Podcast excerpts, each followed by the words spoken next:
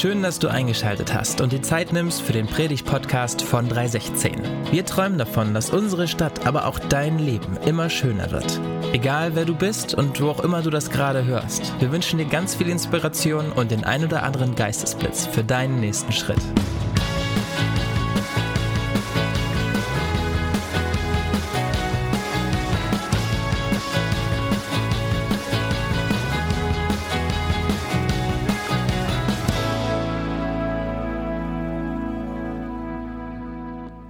Hier die Bühne wieder zurückzuerobern. Sehr richtig Leben äh, in der Bude. Schön, das hier zu sehen. Äh, wobei ich habe gedacht, sind wirklich genug Kinder da? Normalerweise sind Kinder ja immer ein bisschen lauter und ich dachte, hier wird richtig, richtig Attacke äh, sein, aber die Kinder sind ja immer richtig schön ruhig. Stimmt's, Kinder? Mhm. Die Eltern zumindest äh, nicken alle. Ja, aber so ist das, ja, wenn Leben in der Bude ist. Und genau das ja, fehlte Jairus. Ja, der hat sich gewünscht, ja, dass wieder Leben in der Bude sei, ja, dass richtig ähm, Attacke da ist. Ja, und die Geschichte von Jairus ist doch die, ja, dass am Ende alles wieder gut ist. Dass alles wieder gut ähm, wurde. Ja, und wenn man mal so von dieser Episode etwas absieht, ja, dass Jesus noch aufgehalten äh, wurde von, von dieser Frau, die ja dann auch noch geheilt wurde, dann war am, am, Ende wieder alles so, wie sich Jairus und seine Frau von Jairus wahrscheinlich äh, gewünscht hatte. Ja, und ihnen hat es dann wahrscheinlich, wahrscheinlich wenig gestört, dass es dann mal ein bisschen lauter war, das Leben in der Bude war, ja, dass es vielleicht etwas drunter und drüber ging, ja, weil genau das das war, ähm, was er wollte. Und ich möchte zumindest den Erwachsenen ja zwei, drei kurze Gedanken weitergeben, ja ausgehend von dieser ähm, Geschichte. Ja, und die Kinder, wie gesagt, die können ja ein bisschen was äh, malen. Und Kinder, ich beeile mich ja, dass die Erwachsenen das ganz, ganz schnell äh, verstehen und äh, wir dann den Gottesdienst dann äh, wieder gemeinsam feiern können. Ja, ziemlich offensichtlich ist hier, ja, dass Jesus das Familienglück ja von uns im Sinn hat. Ja, Jesus heilt ja, die Tochter von Jairus und er stellt hiermit das Familienglück letzten Endes wieder her. Ja, die Geschichte endet damit, ja, dass ähm, Jairus und seine ganze Familie außer sich waren äh, vor Freude. Und wie sehr Jesus es wünscht, ja, dass wir dieses Familienglück eben auch erleben, er wird darin deutlich, ja, dass Jesus sich nicht zweimal hat bitten lassen, ja, sondern als Jairus zu ihm kommt und sagt, meine Tochter ist krank, sie liegt sogar im Sterben, ja, dann muss Jesus nicht erst überlegen, ja, macht er das oder macht er das nicht, sondern für Jesus war völlig klar, er macht sich auf, er geht mit Jairus und ist willens, ja, dieses Kind zu heilen und hier das Familienglück wiederherzustellen. Ja, und damals wie heute, ja, gibt es Sachen in unserem Leben, in unserer Biografie, im, in unserem Umfeld, in unserem Kontext, die so etwas wie Glücksräuber sind.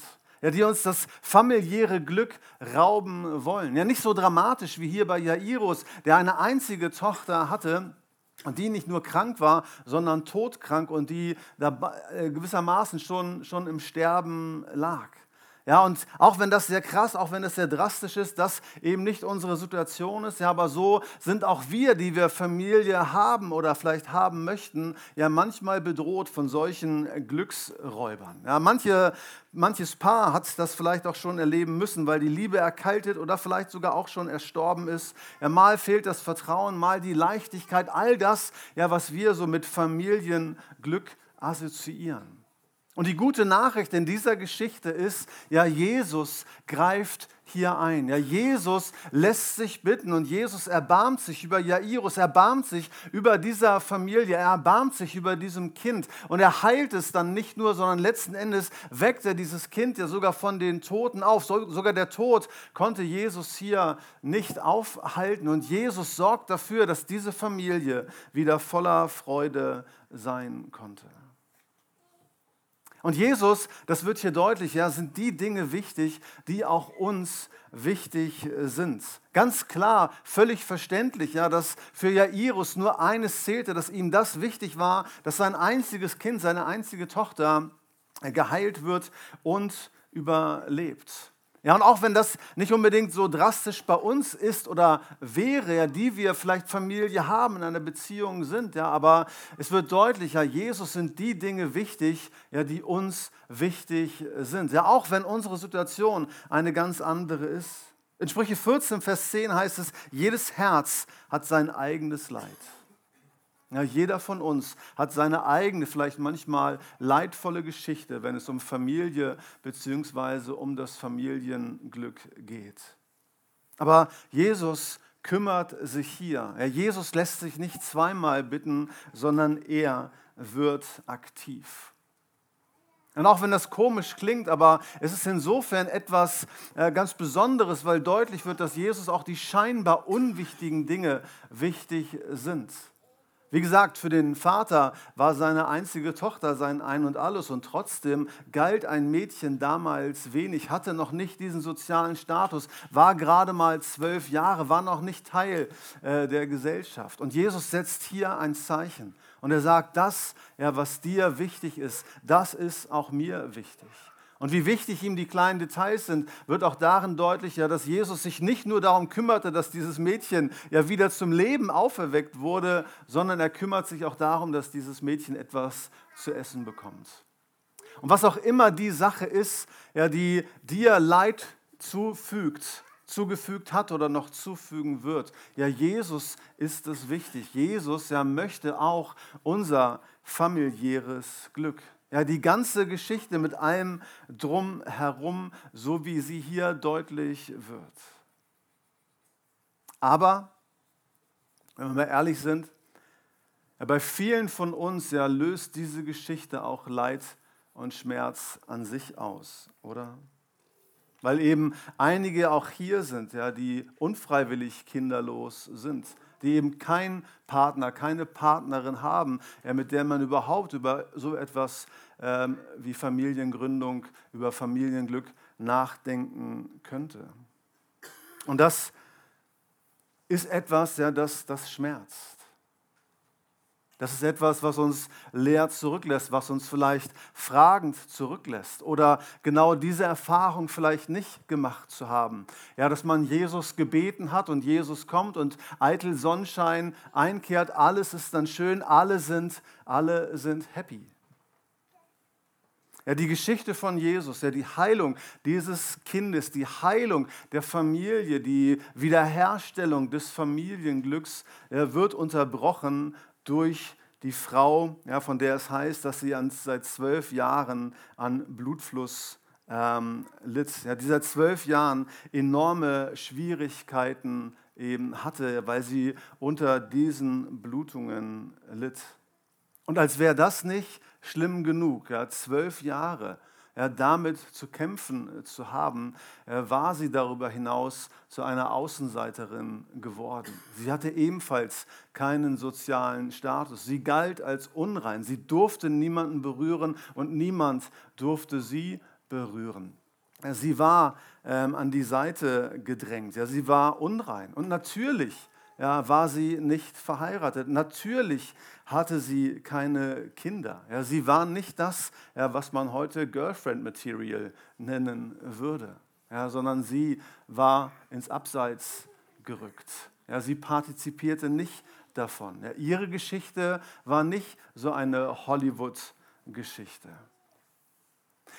Und inmitten ja, dessen, dass Jesus sich aufmachte und, dieser Frau, äh, und Jairus und seinem Kind zur Hilfe eilte, ja, heilt Jesus aber auch diese Frau, rehabilitiert Jesus auch diese Frau. Ja, begegnete er dieser Frau, die zwölf Jahre erfolglos ihre Probleme äh, bekämpfte. Ja, es ist die Rede davon, dass sie zu allen möglichen Ärzten gelaufen war, dass sie ihr ganzes Hab und Gut, ihr ganzes Vermögen aufgewendet hatte, nur um irgendwie Linderung, Besserung oder Heilung ähm, zu bekommen. Und Jesus heilt ja sie auf ihrem Weg. Und Jesus gibt ihr damit ja ihre Würde zurück und Jesus befreit sie ja aus ihrem Außenseiter-Dasein. Und inmitten dieser Geschichte, ja, die sowas wie Familienglück eigentlich assoziieren lässt, der findet sich sowas, wie ich mal Single-Glück genannt habe. ja, eine Frau, ja, die ebenfalls in den Mittelpunkt gerückt wird.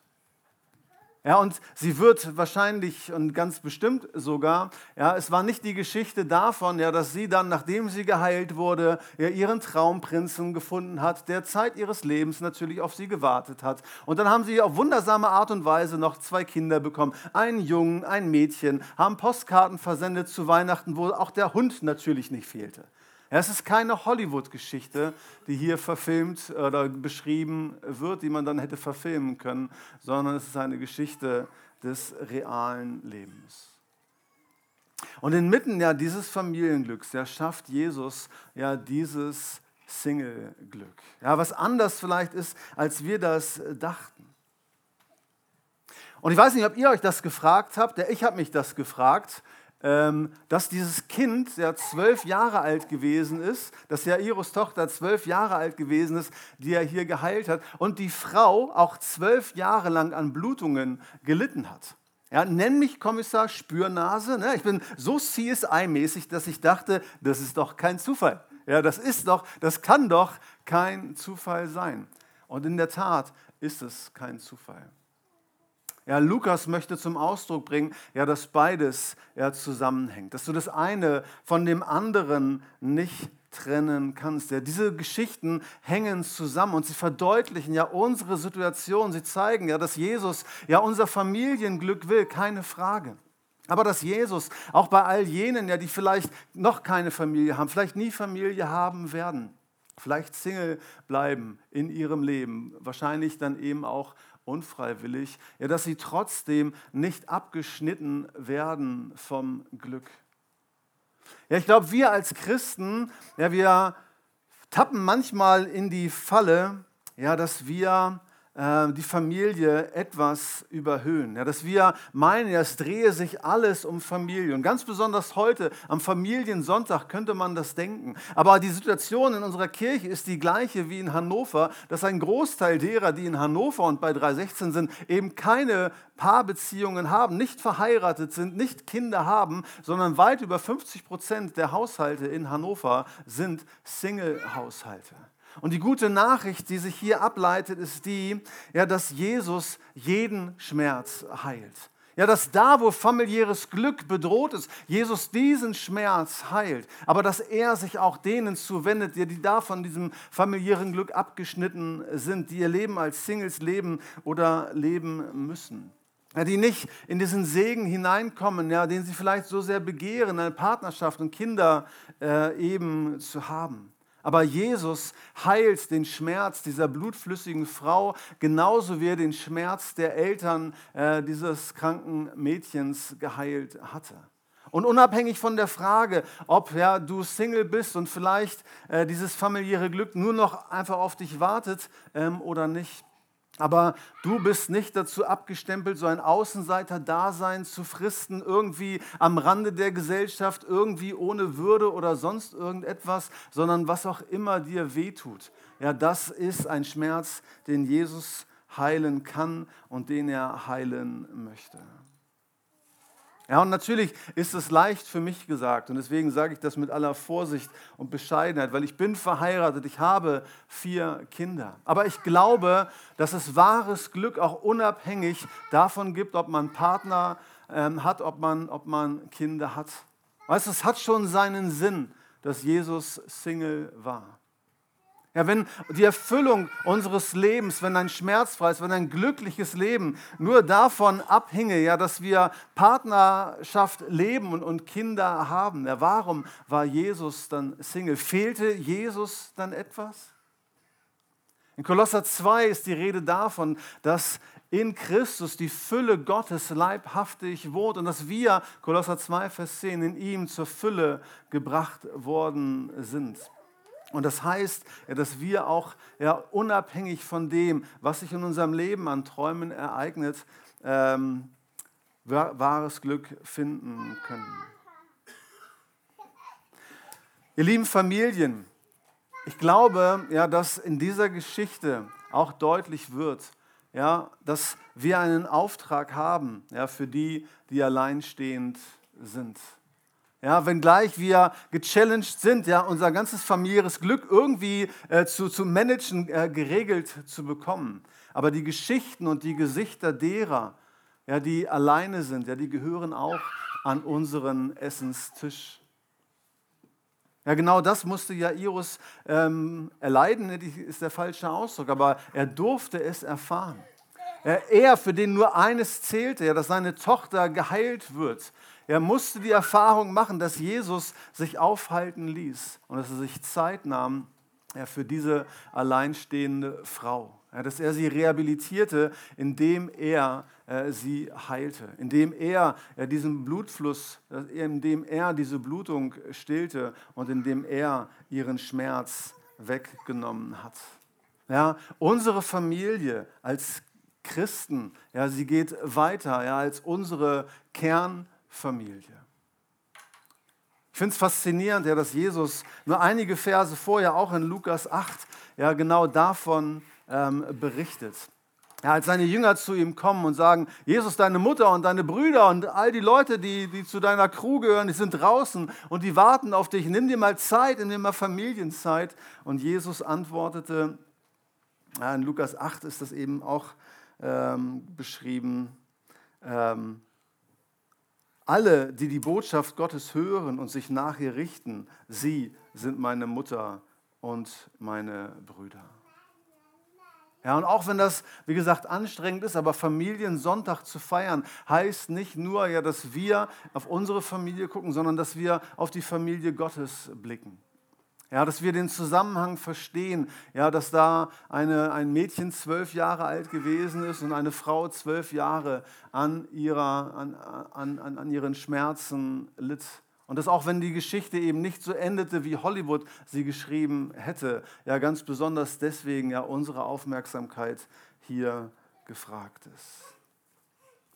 Was ist die Botschaft heute? Es ist die Botschaft, Jesus voll und ganz zu vertrauen. Ja, egal, was deine Situation ist, ja, ob dein familiäres Glück ja, vom Glücksinfarkt bedroht ist, ja, oder du dir nicht vorstellen kannst, wie das werden soll in puncto Partnerschaft und Kinder und so viele Fragen da sind und so viele Schmerzen da sind und du dich manchmal fragst, ja, halte ich das noch länger aus oder du dich fragst, ob du dich damit abfinden musst. Die Botschaft ist die, ja, Jesus voll und ganz zu vertrauen. Ja, als Jairus ja, zu Jesus gekommen war, als er guter Dinge war, Jesus kommt mit ihm, ja, dann, und nachdem die Frau dann geheilt wurde, ja, kam die schlechteste Nachricht, die man sich nur hätte vorstellen können. Die Leute kamen zu äh, Jairus und sagten, du musst den Meister nicht mehr bemühen, deine Tochter ist gestorben. Und dann sagt Jesus etwas Spielentscheidendes. Er sagt, fürchte dich nicht, Jairus, glaube nur. Fürchte dich nicht, glaube nur. Ja, manches macht dir vielleicht Angst, ja, deine Realität anzuschauen, macht dir Angst und sie bereitet dir Sorge und sie tut vor allem weh.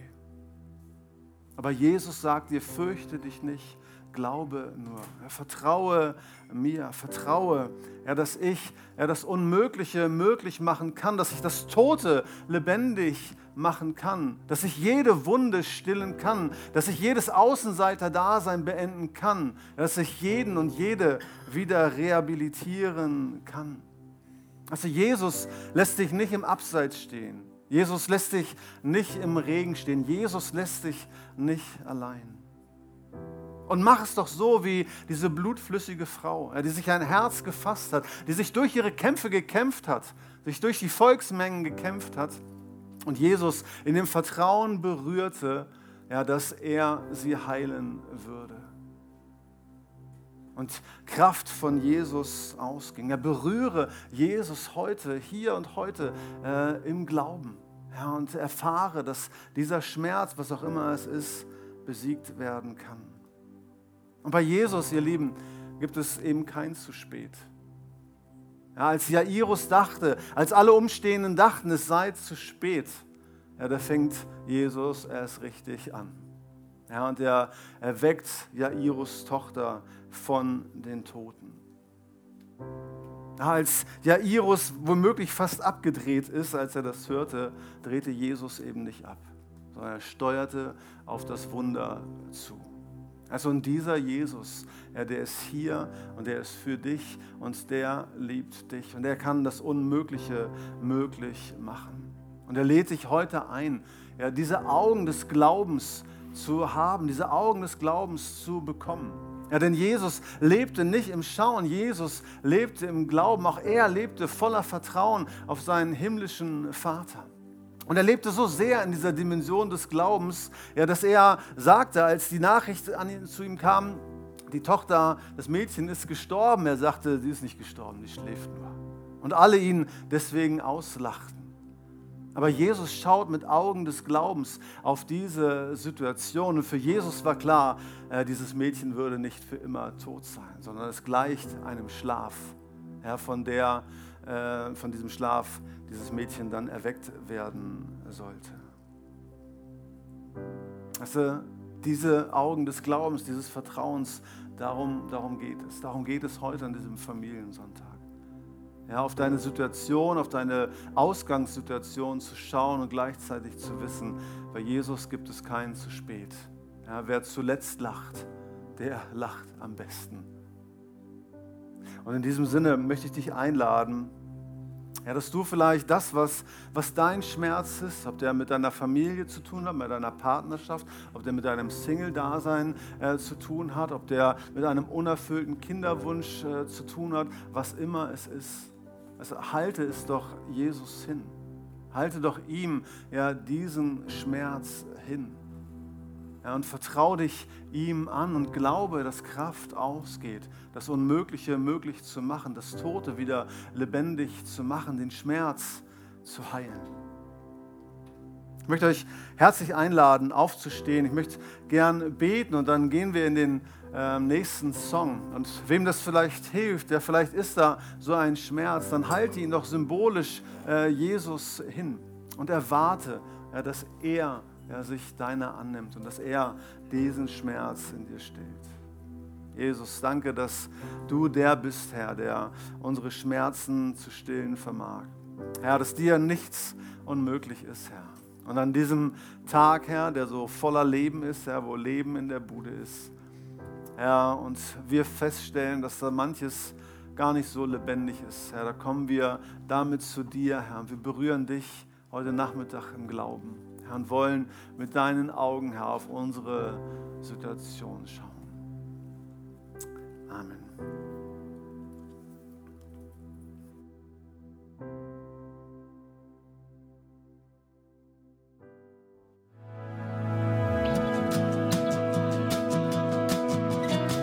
Vielen Dank fürs Zuhören. Für weitere Informationen zu 316 besuche uns doch auf unserer Homepage 316.de